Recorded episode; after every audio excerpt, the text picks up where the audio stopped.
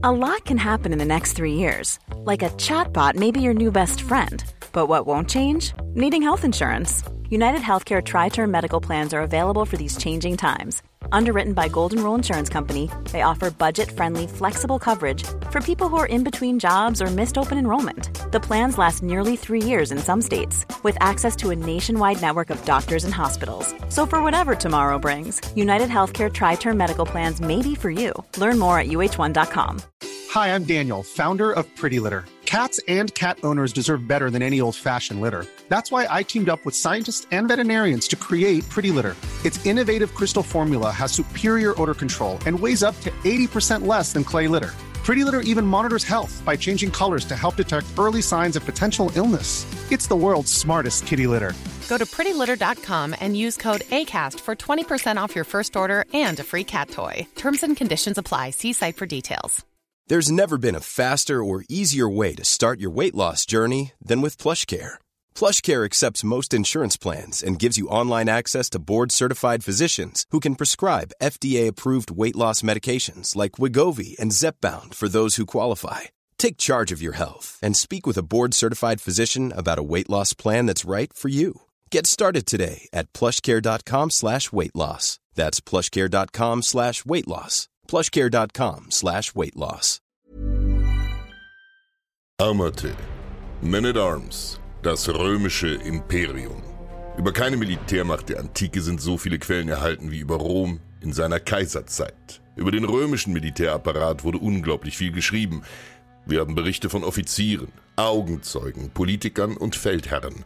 Wir haben Reliefs, die detailgetreu Soldaten aller kämpfenden Seiten zeigen, Statuen und, und, und. Die Kaiser dirigierten Hunderttausende Männer unter Waffen, und die waren auch bitter nötig, um so ein gewaltiges Reich zu beherrschen. Allerorts flackerten Aufstände auf und äußere Feinde brandeten an die Grenzen des Imperiums. Und das über Jahrhunderte. Fast 30 Legionen stehendes Heer und Zehntausende Mann Hilfstruppen sollten das Reich schützen. Wie sie das schafften, was sie taten und wer die Männer waren, darum soll es heute gehen. Kapitel 1 Wie alles anfing um uns alle ins Bild zu setzen. Von 133 bis 30 vor Christus wird die römische Republik von schweren Bürgerkriegen zerrüttet. Das Ende der Republik ist natürlich eine komplexe und langwierige Kettenreaktion. Wir können aber aus zeitökonomischen Gründen nicht detailliert auf alles eingehen. Weil sonst sitzen wir morgen noch da. Im Zeitraffer. Rom hat sich im dritten und zweiten Jahrhundert territorial stark ausgedehnt. Es wird damit vom versumpften Kuhkaff zur Weltmacht. Aber gerade der militärische Erfolg Roms führt ironischerweise zu einer Abwärtsspirale in der sozialen Struktur. Rom hat bis zu Augustus kein Berufsheer, sondern die viel weiter verbreitete allgemeine Wehrpflicht. Das heißt ergo, dass das Gros der Soldaten hauptberuflich Bauern sind, die im Kriegsfall eingezogen werden.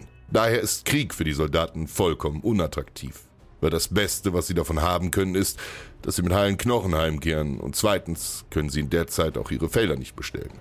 Rom führt im Laufe der Zeit immer mehr Kriege und immer längere und immer weiter entferntere. Ursprünglich kämpft man gegen Gegner auf der italienischen Halbinsel. Im zweiten Jahrhundert hat man Feinde in Makedonien, Griechenland, Spanien, Afrika und so weiter. Deshalb verarmen viele Bauern, weil sie nicht mehr vernünftig Landwirtschaft betreiben können. Das ist der erste große Faktor. Der zweite ist, dass vor allem seit den Kriegen mit den hellenistischen Königreichen im Osten Unmengen an Sklaven nach Rom gelangen.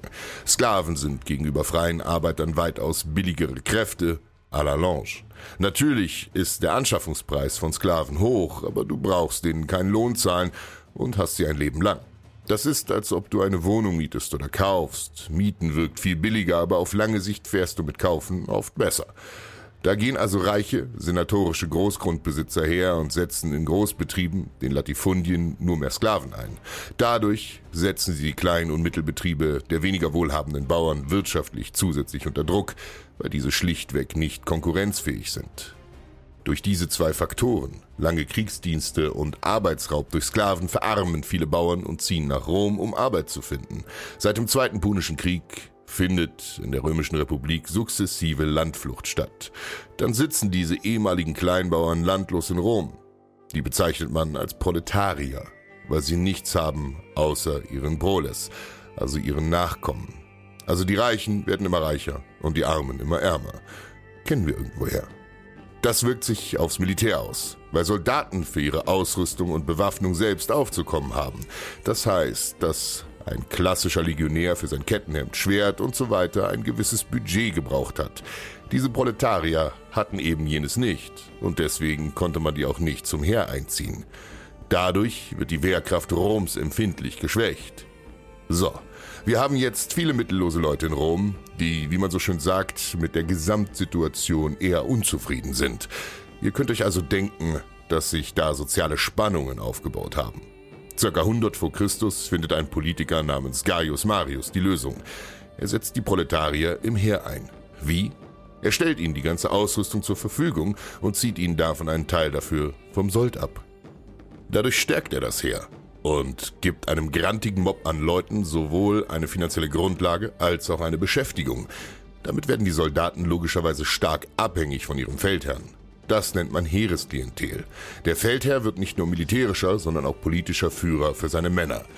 Er ist auch ihr Garant für eine Lebensgrundlage während und nach ihrem Dienst. Das Ganze ist ein großer Nagel in den Sarg der Republik, weil genau dadurch kriegen einzelne Männer eine ungeheure Machtfülle. So Männer wie Sulla oder Caesar erkennen das und nutzen es aus und stellen sich mit ihrer Armee de facto gegen den Staat. Also grob gesagt, wer die Soldaten hinter sich hat, hat die Macht. Und genau in diese politische Situation wird Augustus hineingeboren. Der ist der Großneffe von Caesar, wird 63 geboren und von Caesar persönlich unter seine Fittiche genommen. Caesar hat selbst keine legitimen Erben, deswegen möchte er ihn als präsumptiven Nachfolger heranziehen. Nach Caesars Tod 44 vor Christus tritt er als sein Alleinerbe in dessen Fußstapfen und reißt schließlich die Macht in Rom an sich. Nach der Schlacht bei Actium 31 gibt es ganz einfach niemanden mehr, der ihn herausfordern könnte. De jure wahrt er den Schein einer Republik, er entfernt kein einziges Amt aus dem Staatsapparat. Ganz im Gegenteil fügt er nur etwas hinzu. Er macht sich selbst zum Princeps, zum ersten Bürger. Augustus erkannte die Notwendigkeit einer Professionalisierung der Armee, weil mit dem Ausdehnen des Reiches auch die Feinde tendenziell stärker werden würden. Man kämpft nicht mehr gegen irgendwelche samnitischen Viehhirten mit krummen Speeren oder latinische Bauern, die noch nie zuvor in ihrem Leben eine Lanze gehalten haben. Man kämpft gegen so etwas wie die Parther, Augustus hat gesehen, wie unsicher ein Milizheer ist, in dem solche starken Abhängigkeitsverhältnisse zwischen Feldherrn und Truppe bestehen. Wenn es mehrere Feldherren gibt. Augustus stellt ein Berufsheer auf, dessen eingeschworener Oberbefehlshaber er selber ist. Dadurch monopolisiert er die Heeresklientel auf sich. Er schafft sie gar nicht so richtig ab, weil sie praktisch ist. Er hält seine Soldaten damit immer auf Spannung ihm gegenüber, weil sie ihn als Brotherrn dringend brauchen. Und natürlich gibt's auch Aufstiegschancen in der Armee. Für jeden, der irgendwelche Fähigkeiten hat. Lesen und Schreiben zum Beispiel. Damit bist du schon weit vorn dabei. Damit ist es ein attraktiver und vor allem sicherer Beruf. Leute umzubringen ist immer ein gefragtes Handwerk. Man muss offen dazu sagen, dass vor allem der einfache Legionär in der Legion keinesfalls reich wurde. Aber er war versorgt und das war Sicherheit genug. Die Männer wussten, was auf sie zukam, wenn sie sich in der Armee verpflichteten. Jahrelang fern der Heimat, über hohe Berge und durch tiefe Täler, durch Not, Hunger, brütende Hitze und frostige Kälte.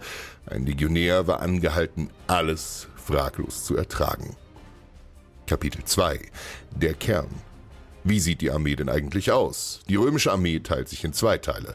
Die römische Legion, in der dürfen nur Männer mit dem vollwertigen römischen Bürgerrecht dienen. Es war eine große Ehre, Soldat sein zu dürfen. Die Römer waren als Gesellschaft weitaus martialischer als beispielsweise die Griechen. Nicht umsonst war ihr Hauptgott lange nicht Jupiter, sondern Mars. Römische Reichsbewohner waren übrigens nicht gleich römische Bürger. Die Civitas Romana, also das vollwertige römische Bürgerrecht, erhielten die Bewohner Italiens bei der Geburt. Es wurde ihnen von den Eltern vererbt. Außerdem bekamen es ausländische Adlige als Auszeichnung oder einfache Menschen als Belohnung für eine Leistung. Das bekannteste Beispiel sind die Hilfsstreitkräfte. In ihnen dienten Nichtrömer in der Hoffnung, dass sie ihre Dienstzeit überlebten. Denn dann bekamen sie und ihre Kinder fortwährend das Bürgerrecht. Das heißt, ethnisch besteht eine Legion großteils aus Männern aus Italien, vor allem aus dem Norden. Etwa ein Drittel aller Rekruten, die sich einschreiben, stammen aus der Po-Ebene, also aus Gallia Cisalpina. Warum das so war? Nun, die Region war sehr fruchtbar und dadurch dicht besiedelt und die Männer dort waren romanisierte Kelten und die Kelten mochten es zu kämpfen. Das durchschnittliche Alter bei Eintritt in die Armee lag bei genau 20 Jahren.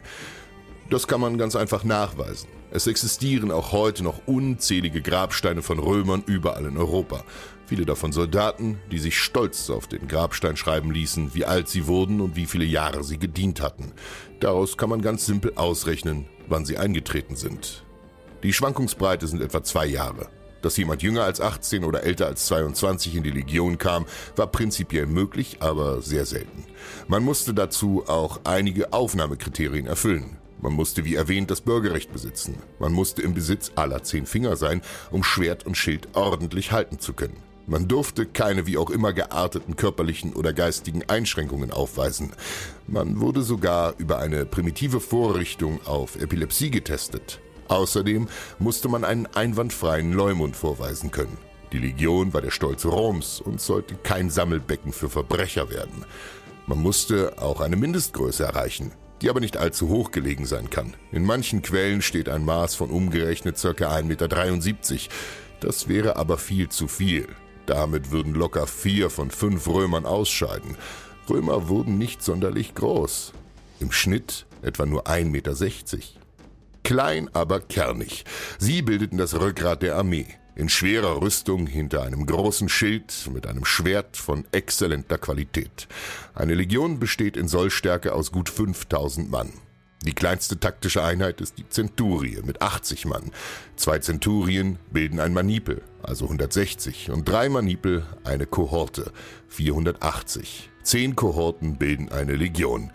Dazu kommen noch Nichtkombattanten wie Offiziere, Ärzte, Handwerker, Prostituierte, die im Tross mitziehen. Die römische Legion besteht hauptsächlich aus schwerer Infanterie, das heißt Fußsoldaten, die mit Wurfspeer, Schwert, Schild und einer schweren Körperrüstung kämpfen. Sie fungierten als das Bindeglied im Zentrum jeder Schlachtreihe. Die Legion selbst bestand beinahe nur aus schwerem Fußvolk. Darin waren sie wohl die besten Soldaten der Antike, aber sie hatten keine andere Truppengattung. Ja, es gab Reiter in der Legion selbst, aber die waren hart gesagt nicht ernst zu nehmen. Aus mehreren Gründen. Erstens, sie sind zu wenige, um in der Schlacht einen großen Einfluss zu haben. Zweitens, stammen die aus dem römischen Ritteradel und sind damit wertvoller als gewöhnliche Soldaten. Und drittens hat Rom noch weniger eine Reitertradition als die Griechen. Und die Griechen sind schon mäßig gut im Reiten gewesen, um es mal nett auszudrücken. Also ist ihre militärische Schlagkraft ausbaufähig. Das waren Meldegänger und Offiziere, nicht für den direkten Kampf geeignet. Daneben bestand ein Fuhrpark aus allen möglichen Geschützen, Katapulte, Ballisten, Skorpione. Die Skorpione kann man sich wie aufgestellte überdimensionierte Armbrüste vorstellen, die schwere Bolzen verschossen. Der Bolzen wurde durch Torsionskraft aus dem Lauf geschossen und flog mit 50 Metern pro Sekunde auf den Feind zu. Der Gegner konnte drei Schichten Ringpanzer tragen. Er wäre trotzdem aufgespießt worden. In Tests konnte man nachweisen, dass der Bolzen mit solcher Wucht flog, dass er das Eisen der Rüstungsträger zum Glühen brachte.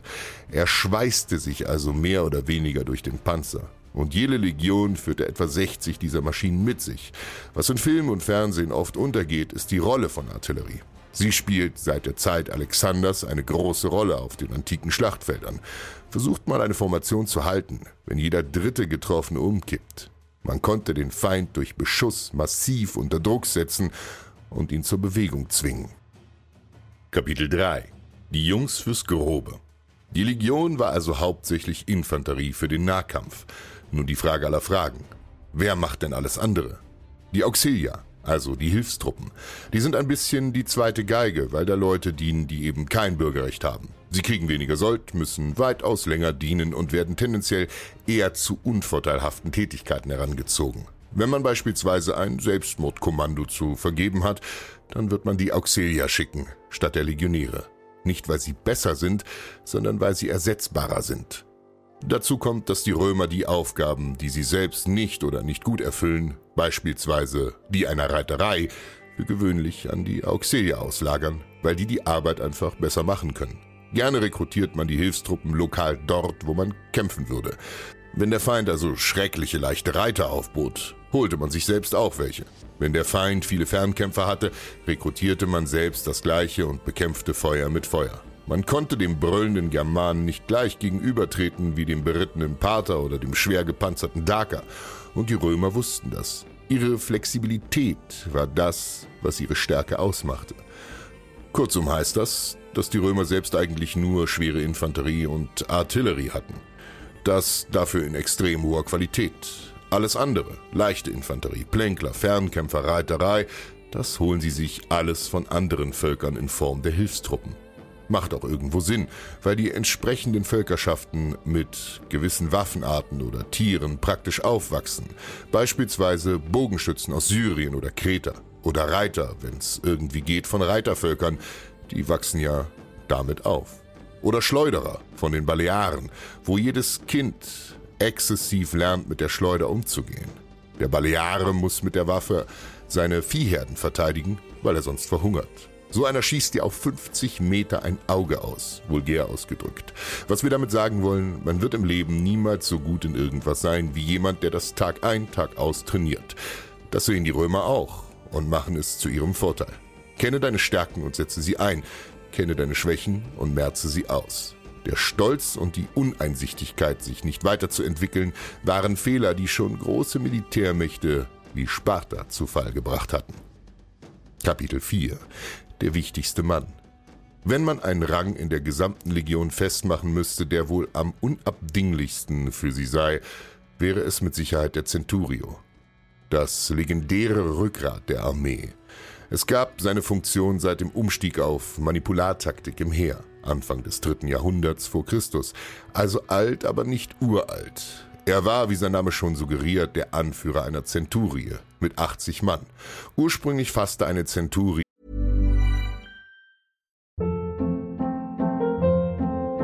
Hold up. What was that? Boring. No flavor. That was as bad as those leftovers you ate all week. Kiki Palmer here, and it's time to say hello to something fresh and guilt-free. Hello Fresh. Jazz up dinner with pecan-crusted chicken or garlic butter shrimp scampi. Now that's music to my mouth. Hello Fresh. Let's get this dinner party started. Discover all the delicious possibilities at hellofresh.com. Hiring for your small business? If you're not looking for professionals on LinkedIn, you're looking in the wrong place. That's like looking for your car keys in a fish tank. LinkedIn helps you hire professionals you can't find anywhere else, even those who aren't actively searching for a new job but might be open to the perfect role. In a given month, over 70% of LinkedIn users don't even visit other leading job sites. So start looking in the right place. With LinkedIn, you can hire professionals like a professional. Post your free job on linkedin.com slash achieve today. Hier logischerweise 100 Mann, deshalb auch Cent. Aber wann das genau war, kann kein Mensch mehr sagen. Sein Posten war deshalb so überlebenswichtig im Kampf, weil er sehr viel eigenständiges Kommando in der Schlacht hatte. Er konnte selbst entscheiden, ob seine Gruppe angriff oder zurückfiel, ob sie eine Lücke schließen oder sich neu formieren sollte. Aus diesem Grund waren auch Führungsqualitäten, taktisches Denken, Disziplin und Erkennen von Schlachtentwicklung die wichtigsten Qualifikationen für diesen Mann. Er musste mit Argusaugen die Vorgänge im Kampf beobachten können. Man erkannte den Mann auch kinderleicht, denn er stach unter den anderen hervor. Quergestellter Helmbusch, Beinschienen, Schwert und Dolch seitenverkehrt. Viele Orden, der Helmbusch, die sogenannte Christa Transversa, sollte Soldaten ursprünglich einfach größer und bedrohlicher erscheinen lassen. Für den Centurio war es aber einerseits ein Zeichen seines Standes und andererseits konnten die Männer sich an diesem rot leuchtenden, hochragenden Busch aus Pferdehaar in der Schlacht auch orientieren.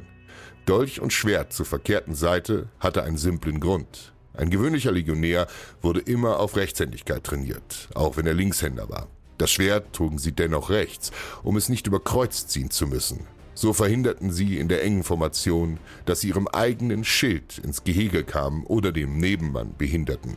Der Centurio kämpfte allerdings entweder am Rand der Formation oder sogar davor.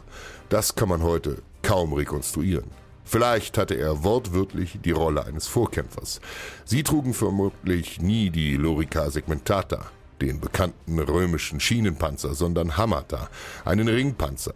Der erlaubt ihnen mehr Bewegungsfreiheit. All diese Erscheinungsmerkmale machten den Centurio auch zu einer Zielscheibe. Der Feind musste kein Genie sein, um zu erkennen, dass der einzige Kerl in der Formation, der einen Helmbusch trug und an dessen Brust unzählige Abzeichen hängen, nicht einfach irgendwer war. Wenig verwunderlich hatten sie so hohe Verlustraten in Proportion zur normalen Mannschaft. Der römische Geschichtsschreiber Tacitus hat dazu Folgendes geschrieben.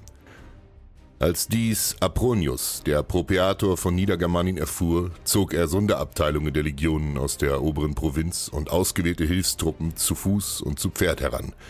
Aber der römische Feldherr trat nicht zu einem Vergeltungskampf an, noch ließ er die Leichen bestatten, obwohl viele Tribunen, Präfekten und Zenturionen höheren Ranges gefallen waren.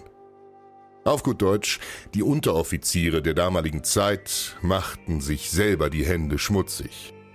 Das waren Leute, die richtig anpackten, hartgesottene Veteranen ohne jedes Skrupel. Das waren die Männer, auf deren Schultern Rom ruhte.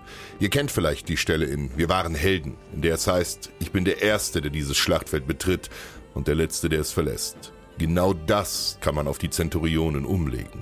Es gibt Berichte von schwer verwundeten Zenturionen, die aus dem Lazarett aufsprangen, als sie vom Überraschungsangriff des Feindes hörten und halbtot die Stellung hielten, um ihre Männer zu decken. Wir haben Berichte von Zenturionen, die um die Wette eiferten, wer von ihnen den ersten Angriff führte oder wer wackerer kämpfte. Unter ihnen gab es großes Konkurrenzdenken. Einerseits der Ehre halber und andererseits musste man sich hervortun, um befördert zu werden. Wie so etwas aussah, sieht man leicht an folgendem Beförderungsbeispiel. Man trat ein in die Legion als Miles Gregarius, als einfacher Soldat. Legionär ist nämlich ein Kunstwort aus der Moderne. So etwas wie Legionarius oder ähnliches sagte kein Mensch damals. Danach stieg man auf zum Immunus. Man war vom Munere, also vom regulären Dienst wie zum Beispiel Schanzenarbeit verrichten, befreit, weil man etwas Besonderes konnte. Danach wurde man Principales. Man erhielt niedere Verwaltungsaufgaben des täglichen Bedarfs und somit schon eine gewisse Verantwortung. Man hatte also gezeigt, dass man zu etwas zu gebrauchen war. Danach wurde man Optio, der Stellvertreter des Centurio, und sein Ersatz sollte er fallen. Er stand hinter der Centurie und drängte die zurückweichenden Männer mit einem speziellen Stab zurück ins Glied. Sie trugen vermutlich einen längsgerichteten Helmbusch. Viel der Centurio übernahm er das Kommando über die Centurie. Er half dem Centurio bei seinen administrativen Aufgaben, er war also quasi sein Adjutant und Lehrling. Danach erlangte man den Rang Signifer. Man durfte eines der heiligen Zeichen der Legion in die Schlacht tragen. Die Bedeutung dieser Zeichen darf man nicht unterschätzen. Für die Römer waren sie eine Mischung aus Glücksbringer und Heiligtum. Danach konnte man Optio ad spem werden. Optio mit Hoffnung auf Beförderung.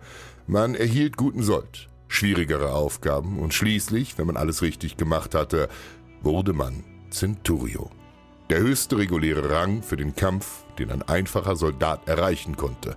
Aber für die meisten, muss man ernüchternd sagen, war bei Miles Gregarius schon Endstation.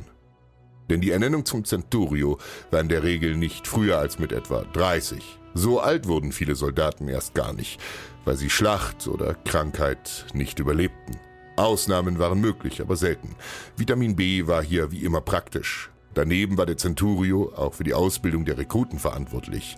Diese war sehr rigoros und harsch. Stellt es euch vor, wie ein Drill Instructor, der seine Rekruten in Schutt und Asche brüllte für die kleinsten Vergehen. Genauso verhielten sich auch die Zenturionen. Daneben waren sie tatsächlich auch immer wieder korrupt und vergaben für Geldzahlungen angenehmere Aufgaben an gewisse Soldaten. 20 Sesterzen, sonst putzt du mir den ganzen Monat die Latrine. Solche Sätze dürften wohl öfter gefallen sein. Das führte oft zu Hass der Mannschaften. Tacitus berichtet dazu Folgendes. Der Centurio Licilius wurde niedergemacht. Ihm hatten sie mit einem Soldatenwitz den Spitznamen noch einen beigelegt, weil er, wenn er seinen Stock auf dem Rücken eines Soldaten zerschlagen hatte, mit lauter Stimme einen zweiten und wieder einen neuen zu fordern pflegte. Oder an anderer Stelle, Und so hetzte auf die Nachricht vom Ende des Augustus die Masse des großstädtischen Pöbels, die man erst kürzlich in Rom ausgehoben hatte, an Zügellosigkeit gewöhnt und Strapazen zu ertragen nicht imstande, die übrigen noch unverdorbenen Soldaten auf. Gekommen sei die Zeit, wo die Veteranen rechtzeitige Entlassung, die jungen Krieger reichlicheren Sold, allesamt eine Einschränkung ihres Elends nachdrücklich fordern und für die Grausamkeit der Zenturionen Rache nehmen könnten. Plötzlich gingen sie ganz von Sinnen mit gezückten Schwertern auf die Zenturionen los. Diese waren von jeher Zielscheiben für die Hassgefühle der Soldaten und jetzt des Wutausbruchs Anlass. Sie schlugen sie zu Boden und richteten sie mit Hieben übel zu, und zwar mit 60 für jeden, um die Zahl der Zenturionen zu erreichen. Dann warfen sie die hin und hergerissenen, zerfleischten und zum Teil entseelten Leiber vor den Wall oder in den Rheinstrom. Es klingt brutal, und das ist es auch. Die Zenturionen waren in jedem Aufstand und jeder Revolte der einfachen Mannschaft die allerersten, die ermordet wurden, weil der Frust auf ihre harte Ausbildung und ihre erbarmungslose Behandlung der Männer so tief saß. Nichtsdestotrotz galten sie als äußerst kaisertreu. Ihre Ernennung erfolgte formell durch ihn. Sie gingen auch oft nicht wie die einfachen Soldaten in Pension auf das ihnen zustehende Stück Land, sondern sie blieben bis zum Ableben in der Armee. Was auch Sinn machte. Immerhin waren sie der größte Speicher an militärischem Fachwissen, den die Armee aufbieten konnte. Viele der höheren Offiziere, vor allem die Tribune, waren junge Männer mit relativ wenig Erfahrung, wohingegen der Centurio ein altgedienter Veteran war, der schon in unzähligen Schlachten gestanden hatte. Außerdem verdiente er nicht übel. Sie erhielten circa das 10 bis 30-fache Sold eines Legionärs. Damit konnten sie sich schon einiges leisten. Besseres Essen, bessere Unterkünfte und besseren Wein. Davon abgesehen genossen sie einige Privilegien gegenüber den Mannschaften, beispielsweise ein eigenes Pferd beim Marsch, während der Rest zu Fuß gehen musste. Sie verfügten über eigene Zelte oder im Lager eine eigene Unterkunft. Alles in allem war es ein Amt mit hohem Prestige und Ansehen. Unter ihnen gab es noch eine eigene Rangordnung, denn in der Legion standen knapp 60 Zenturionen und die waren nicht gleichwertig. Aber das wäre jetzt etwas zu tiefgehend. Der Primus Pilus war der höchste Centurio der gesamten Legion. Er wurde in der Regel nur im letzten Dienstjahr für ein Jahr ernannt. Das war eine riesige Ehre, massive finanzielle Zuwendungen und hohes Prestige. Er nahm am Kriegsrat des Feldherrn teil. Er war ein geschätzter und wichtiger Ratgeber wegen seiner Erfahrung und dem militärischen Know-how. Nach ihrer Dienstzeit waren sie ein wertvolles Reservoir für den Kaiser als militärisch geschulte und treue Männer. Kapitel 5 Die anderen Offiziere. Da gibt es den Präfectus Castorum, den Quartiermeister der Legion. Er war meist gewesener Centurio, ein sogenannter Primipilaris. Das war das dritthöchste Amt der Legion, nach Legat und Tribunus Laticlavius. Ein verdammt einflussreicher Mann und einer der wenigen, der diesen Rang innehatte, wegen seiner Fähigkeiten und nicht seiner Herkunft. Aufgrund massiver militärischer Erfahrung vertraten sie jedoch oft direkt den Legaten, weil kein anderer die Fähigkeiten dazu hatte. Er war Manager für das gesamte Legionslager. Das heißt Gefängnis, Lazarett, Ställe, Ausbildung der Truppe, Instandhaltung der Geschütze und der allgemeinen Bewaffnung unterstanden ihm. Normalerweise wurde er für drei Jahre bestimmt. Bei entsprechender organisatorischer Fähigkeit wurde er aber weitaus länger im Amt behalten, weil die Tätigkeit für den Tagesablauf der Legion immens wichtig war. Daneben gab es noch Präfectus Praetorio, der Kommandant der Leibgarde des Kaisers, Präfectus Cohortis, Anführer einer Kohorte von Auxiliareinheiten, etwa 500 Mann stark, Präfectus Fabrum, er war Vorgesetzter der Legionsspione, Präfectus Alae, Kommandeur einer Reitereinheit von Hilfstruppen. 500 Mann stark, wenn man sich als würdig erwies, bekam man eine Alae mit 1000 Reitern zugeteilt. Das war das vornehmste Kommando in der ganzen Hilfstruppe und stand über dem Kohortenpräfekten. Präfectus Classis, Flottenkommandant. Plinius der Ältere wäre beispielsweise einer davon. Kapitel 6 Triumph hatte in der Republik ein Feldherr oder in der Kaiserzeit der Imperator einen imposanten Sieg errungen, konnte er einen Triumphzug durch die Straßen Roms veranstalten lassen. Triumphzüge waren seit der frühen Republik üblich. Sie wurden von den Etruskern übernommen. Man trug zum Beispiel, während ihnen die Corona Etrusca, der Triumphator ahmte Jupiter oder einen römischen König nach, was eigentlich sehr verpönt in Rom war. Voraussetzungen dafür. Ein bedeutender Sieg musste errungen worden sein und mindestens 5000 Feinde mussten gefallen sein. Ein äußerer Feind musste besiegt worden sein. Der Feldherr musste von seinem Heer zum Imperator ausgerufen werden. Das nannte man Akklamation. Der Senat musste einem Triumphzug zustimmen. Der Feldherr konnte sich widersetzen und auf eigene Faust Triumph abhalten, statt zum Kapitol dann meist auf den Albanerberg. Das hatte aber weitaus weniger Prestige. Und der Feldherr musste von Geburt an Römer sein. Wie sah dann der Ablauf aus? Ausgangspunkt war stets das Marsfeld, denn dieses lag außerhalb des Pomeriums, der heiligen Stadtgrenze Roms. Dann ging es weiter zum Circus Flaminius, der Porta Carmentalis, zum Forum Boarium, rüber zum Circus Maximus, zum Palatin, die Sacra Via und schlussendlich zum Kapitol.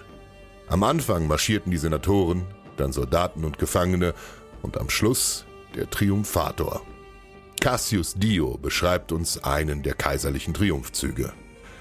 Um von Caesars Triumph zu sprechen, so feierte er am ersten Tage seine Siege über die Pannonier und Damantier, die Japyden und ihre Nachbarstämme, ferner über einige Germanen und Gallier.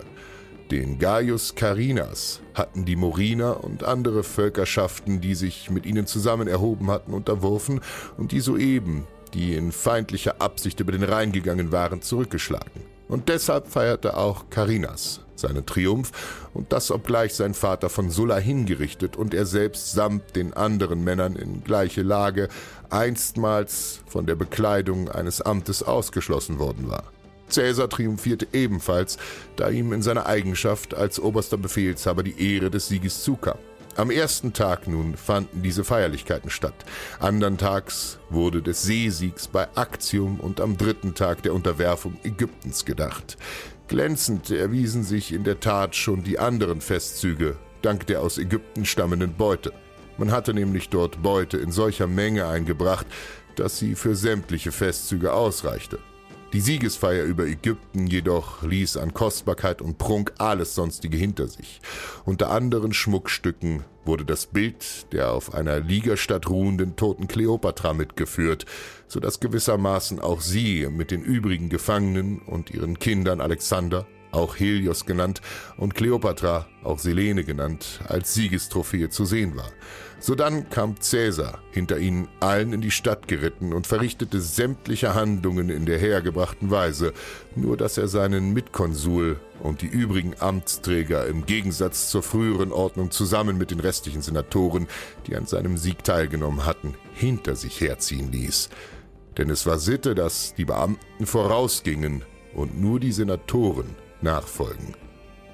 Dieser Triumphzug war die Krönung einer Feldherrenkarriere. Es war ein Spektakel, bei dem jeder Bürger Roms den Soldaten und dem Feldherrn zujubelte. Die Straßen waren gesäumt von Schaulustigen. Es gab keinen besseren Weg, um sich im Volk beliebt zu machen. In der Kaiserzeit ließen deshalb nur mehr die Kaiser für sich selbst solche Triumphe abhalten, um einer Konkurrenz zu einem Feldherrn vorzubeugen bis diese heidnische Tradition mit dem Aufstieg des Christentums in der Spätantike erlosch. Und was lernen wir daraus?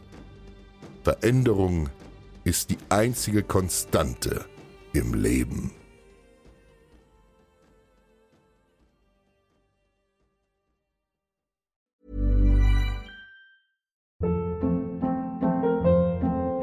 Hold up. What was that? Boring. No flavor. That was as bad as those leftovers you ate all week. Kiki Palmer here, and it's time to say hello to something fresh and guilt-free. Hello Fresh. Jazz up dinner with pecan-crusted chicken or garlic butter shrimp scampi. Now that's music to my mouth. Hello Fresh. Let's get this dinner party started. Discover all the delicious possibilities at hellofresh.com.